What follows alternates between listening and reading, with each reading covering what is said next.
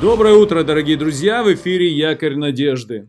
Мы продолжаем наше рассуждение об именах Бога. Давайте поговорим сегодня о еще одном имени. Но прежде хочу сказать, что наша жизнь постоянно приносит с собой перемены. Каждый день все творение, все живущее понемногу меняется. Мы тоже меняемся. Иногда к хорошему, иногда к э, не очень хорошему, а иногда просто стареем, что тоже говорит об изменениях.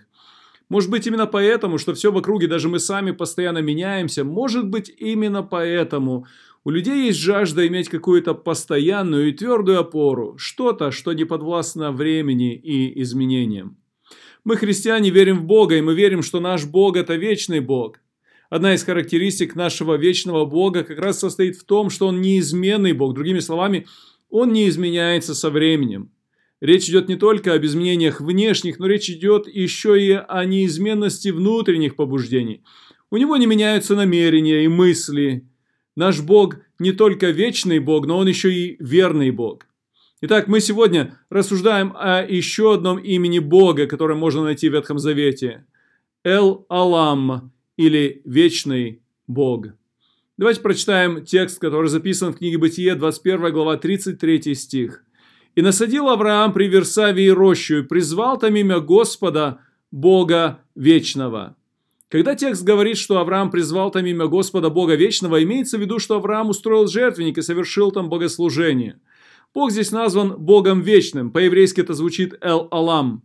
Слово «Алам» можно переводить как «поколение». Поэтому подразумевается, что Эл-Алам есть Бог прошлого и будущего. Еврейское слово «Алам» можно еще и перевести как «скрытый», и это относится к сокрытому прошлому и будущему. Перед вечным Богом скрытность или таинственность прошлого и будущего открыта, как на ладони. Слово, которое на русский переведено как «роща», в иврите имеет значение «тамарисковое дерево». Эта порода дерева на самом деле принадлежит к вечно зеленым кустарникам и известна своей долговечностью и живучестью. Возможно, посадив тамарийское дерево, Авраам хотел иметь физический памятник его договора с Авимелехом. Но в то же время он понимал, что по-настоящему вечным может быть только Бог, который заключил с Авраамом вечный завет. Мы можем прочитать об этом в книге Бытие, 17 глава, 7 стихе. Это живучее дерево было всего лишь напоминанием о вечно живом Боге, вечно хранящем свой завет. Это дерево напоминало постоянную и вечную благодать верного своему завету Бога.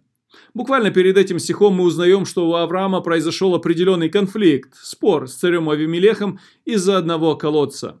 В конце концов, они разрешили этот конфликт и даже заключили союз или завет друг с другом. Этот завет должен был укрепить их отношения и помочь им помнить о добрососедских отношениях между ими самими и их слугами. Возможно, то, что Авраам призвал имя Господа Бога Вечного, было отражением его разочарования в изменчивости и переменчивости людей. Авраам уже убедился не один раз в том, что Бог, в отличие от людей, не меняется в своих обещаниях, но верно хранит каждое свое слово. Авраам преподносит нам важный урок своим поступкам. Во всех своих деталях или во всех деталях своей жизни Авраам продолжает живые отношения с Богом. Несмотря на конфликт с соседями, он продолжает верить в верность вечного и неизменного Бога. Итак, Элалам. Бог вечный. Вечный означает прежде всего, что это постоянный. Вечный также означает, что это неизменный. В Библии часто указывается на то, что вечный Бог на протяжении поколений и родов остается неизменным. Я хочу в заключение обратить твое внимание на то, как пророк Исаия также говорит об Эл-Аламе, то есть вечном Боге. Послушайте, книга пророка Исаия, 40 глава с 28 стиха. «Разве ты не знаешь? Разве ты не слышал, что вечный Господь Бог, сотворивший концы земли, не утомляется и не изнемогает, разум его неисследим? Он дает утомленному силу, изнемогшему дарует крепость. Утомляются юноши и ослабевают, и молодые люди падают. А надеющиеся на Господа обновятся в силе, поднимут крылья, как орлы, потекут и не устанут, пойдут и не утомятся. Знаешь, несмотря на все твои переживания и трудности, и перемены в жизни, есть только одна личность и только одна твердая, реальная опора в жизни. Это опора есть твой вечный Бог. Эл-Алам. Вечный. Бог. Люби Его и служи Ему. Благословений тебе в сегодняшнем дне.